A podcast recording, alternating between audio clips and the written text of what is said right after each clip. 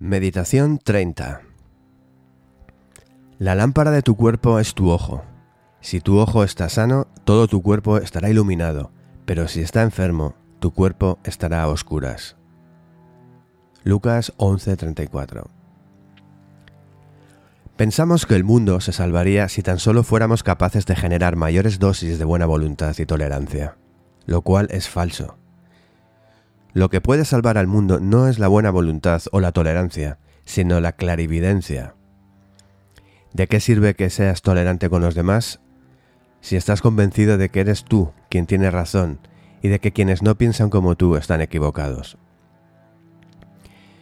Eso no es tolerancia, sino condescendencia. Eso no lleva a la unión de los corazones, sino a la división, porque tú te colocas arriba y pones a los demás abajo unas posiciones que solo pueden dar lugar a, un sentido de superioridad por tu parte y a un resentimiento por parte de tus semejantes, originando con ello una mayor intolerancia. La verdadera tolerancia brota únicamente de una viva conciencia de la profunda ignorancia que a todos nos aqueja en relación con la verdad. Porque la verdad es esencialmente misterio. La mente puede sentirla, pero no comprenderla, y menos aún formularla. Nuestras creencias pueden vislumbrarla, pero no expresarla con palabras.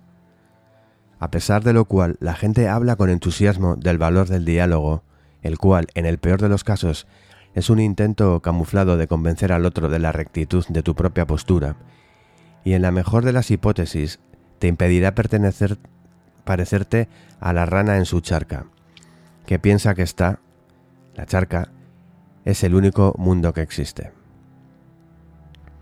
¿Qué ocurre cuando se reúnen ranas de diferentes charcas para dialogar acerca de sus convicciones y experiencias? Ocurre que sus horizontes se ensanchan hasta el punto de admitir la existencia de otras charcas distintas de la propia, pero aún no tienen la menor sospecha de que existe un océano de verdad que no puede ser encerrado dentro de los límites de sus charcas conceptuales. Y nuestras pobres ranas siguen divididas y hablando en términos de tuyo y mío tus experiencias, tus convicciones, tu ideología y las mías. El compartir fórmulas no enriquece a quienes las comparten, porque las fórmulas, al igual que los límites de las charcas, dividen. Solo el océano ilimitado une. Ahora bien, para llegar a ese océano de verdad que no conoce los límites de las fórmulas, es esencial poseer el don de la clarividencia. ¿Qué es la clarividencia y cómo se obtiene? Lo primero que debes saber es que la clarividencia no requiere demasiados conocimientos. Es algo tan simple que está al alcance de un niño de 10 meses. No requiere conocimientos, sino ignorancia. No requiere talento, sino valor. Lo comprenderás si piensas en un niño en brazos de una vieja y fea criada. El niño es demasiado joven para haber adquirido los prejuicios de sus mayores. Por eso, cuando se encuentra cálidamente instalado entre los brazos de esa mujer, no está respondiendo a ningún tipo de clichés mentales. Clichés como mujer blanca, mujer negra, fea, guapa, vieja, joven, madre, criada, etc. Sino que está respondiendo a la realidad. Esa mujer satisface la necesidad que el niño tiene de amor. Y es a esta realidad a la que el niño responde, no al nombre, la apariencia, la religión o la raza de la mujer. Todas estas cosas son para él absolutamente irrelevantes. El niño carece todavía de creencias y de prejuicios.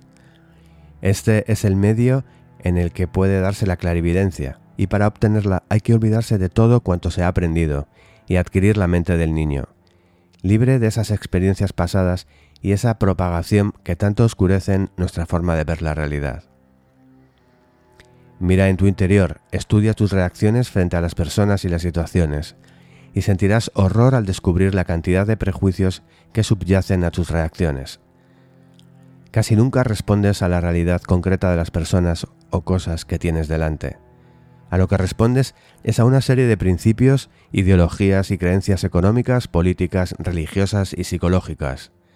A un montón de ideas preconcebidas y de prejuicios, tanto positivos como negativos.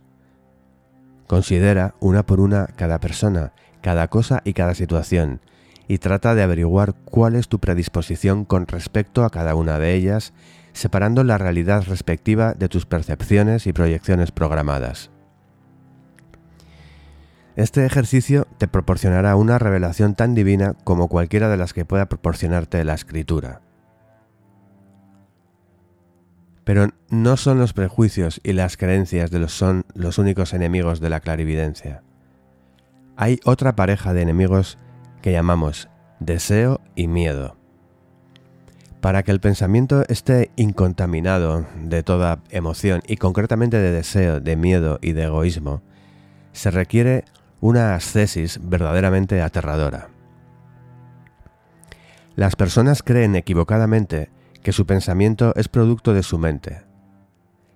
En realidad es producto de su corazón, que primero dicta una determinada conclusión y luego ordena a la mente que elabore el racionamiento con que poder apoyarla. He aquí, pues, otra fuente de revelación divina. Examina algunas de las conclusiones a las que has llegado y comprueba cómo han sido adulteradas por tu egoísmo. Esto vale para cualquier conclusión, a no ser que la consideres provisional. Fíjate cuán estrechamente te aferras a tus conclusiones relativas a las personas, por ejemplo. ¿Acaso están esos juicios completamente libres de toda emoción? Si así lo crees, es muy probable que no te hayas fijado suficientemente. Esta es, precisamente, la principal causa de los desacuerdos y las divisiones que se dan entre naciones y entre individuos. Tus intereses no coinciden con los míos, y por eso tu pensamiento y tus conclusiones tampoco concuerdan con los míos. ¿Cuántas personas conoces cuya manera de pensar, al menos en ocasiones, se oponga a sus intereses? ¿Cuántas veces has conseguido colocar una barrera insalvable entre los pensamientos que ocupan tu mente y los miedos y deseos que se agitan en tu corazón?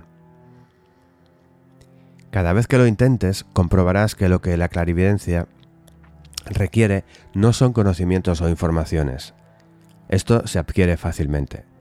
No así el valor para hacer frente con éxito al miedo y al deseo, porque en el momento en que desees o temas algo, tu corazón, consciente o inconscientemente, se interpondrá y servirá de obstáculo a tu pensamiento.